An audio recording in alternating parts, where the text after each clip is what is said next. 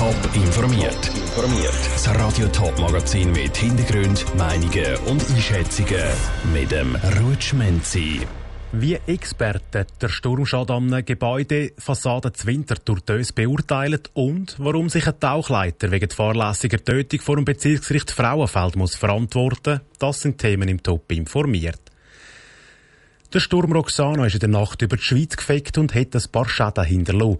Die Winterthur Dös beispielsweise hat einen grossen Teil von einer Gebäudefassade Fassade weggefegt. Wie es zu so etwas kommen und wie sich die Hauseigentümer vor so einem Schaden könnten schützen, weiss Janin gut. Grosse Isolationsteile von einer Gebäudefassade sind auf der Hauptstrasse zwischen Kemptal und Winterthur gelegen. Zum Glück ist in dem Moment gerade kein Auto durchgefahren. Es sei niemand verletzt worden und auch sonst habe es nur kleinere Schäden an Container in der Nähe gegeben, sagt der Sprecher der Stadtpolizei Winterthur, Michael Wirz. Die Ursache ist noch völlig unklar. Wir haben momentan keinen Hinweis darauf, dass irgendetwas, also ein Ast oder ein Baum, in die Fassade reingeht wäre. Offenbar ist das einfach der Wind gewesen, die Kraft vom, von diesen Sturmböen in dieser Nacht, die dazu geführt haben. Momentan wird aber das ganze Gebäude jetzt auch noch von Spezialisten untersucht, die eben abklären wie es können, äh, zu dem Zwischenfall kommen. Das ist nämlich noch unklar. Klar ist aber, dass grundsätzlich bei solchen Schäden kausal der Gebäudebesitzer haftet, sagt der Geschäftsführer vom Winterthurer Hauseigentümerverband Ralf Bauert. Die sogenannte Kausalhaftung bedeutet, dass der Eigentümer auch haftet, wenn ihn Kreis verschuldet trifft. Natürlich geht es dann darum, wenn man dann da wirklich einen Schaden und ein Verschulden bewerten, dann geht es vor allem auch darum, was hat der Grundeigentümer für Vorkehrungen getroffen, um möglichst solche Schäden zu verhindern. Verhindern heisst regelmäßige Sicherheitskontrollen durchführen und wenn es eine Sturmwarnung gibt, lose Sachen in Sicherheit bringen, so der Ralf Bauert. Zum Beispiel, wenn man das Dachziegeldach hat, prüfen lassen vom Wachmann, ob die Ziegel auch gut befestigt sind, dass es nicht lose Ziegel hat. Und wenn man weiß, dass ein Sturm kommt, da auch Vorkehrungen trifft, wie zum Beispiel Blumenkistchen am Balkongeländer wegnehmen oder andere Sachen, die könnten wegwinden und runterfallen, äh, so sicher verstauen. Der Ralf Bauert vom Winterthur Hauseigentümerverband im Beitrag von der Janine Gut. Allgemein hat der Sturm Roxana aber weniger Schaden angerichtet, wie die Experten ursprünglich davon ausgegangen sind. Mehr Infos dazu gibt es auf toponline.ch. An Ostern 2021 hat eine 29-jährige Frau einen Tauchausflug im Rhein bei einem Tauchcenter gebucht. Sie hat den Ausflug aber nicht überlebt. Die Schuld an ihrem Tod soll der Tauchleiter sein.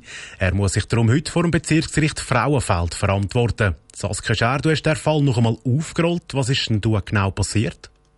Ein kleines Tauchergrüppli ist am Ostersonntag bei Diessenhofen in Rhein. Zur gleichen Zeit hat ein Kursschiff von Diessenhofen her Richtung Stein am Rhein abgeleitet. Der Kapitän hat zwei Taucher aus dem Wasser steigen gesehen.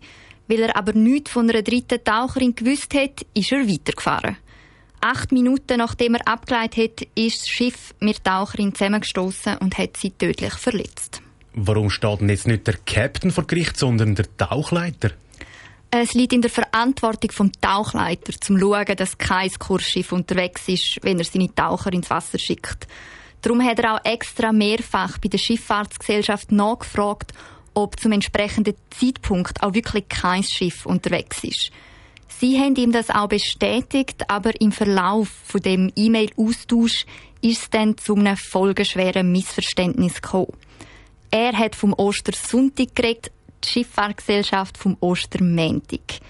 Ihm wird darum vorgeworfen, das Mail nicht genügend aufmerksam gelesen zu haben. Darum wird er der verletzten Sorgfaltspflicht beschuldigt. Wenn Taucher unterwegs sind, dann muss ja die Ein- und Ausstiegsstelle doch mit einer blau-weißen Flagge gekennzeichnet werden. Warum hätten die der Kapitän nicht gesehen? Der Kapitän hätte die nicht können sehen, weil sie vom Tauchleiter nicht aufgestellt worden ist. Darum wird ihm in dem Punkt auch verletzte Sorgfaltspflicht vorgeworfen. Außerdem hat er gar keine Taucherlaubnis für den Thurgau gehabt.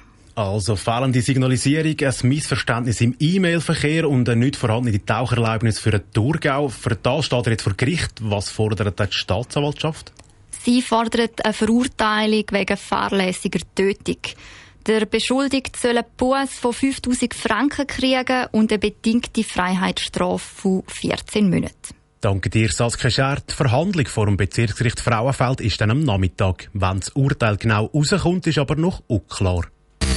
Top informiert, auch als Podcast. Mehr Informationen gibt's auf toponline.ch.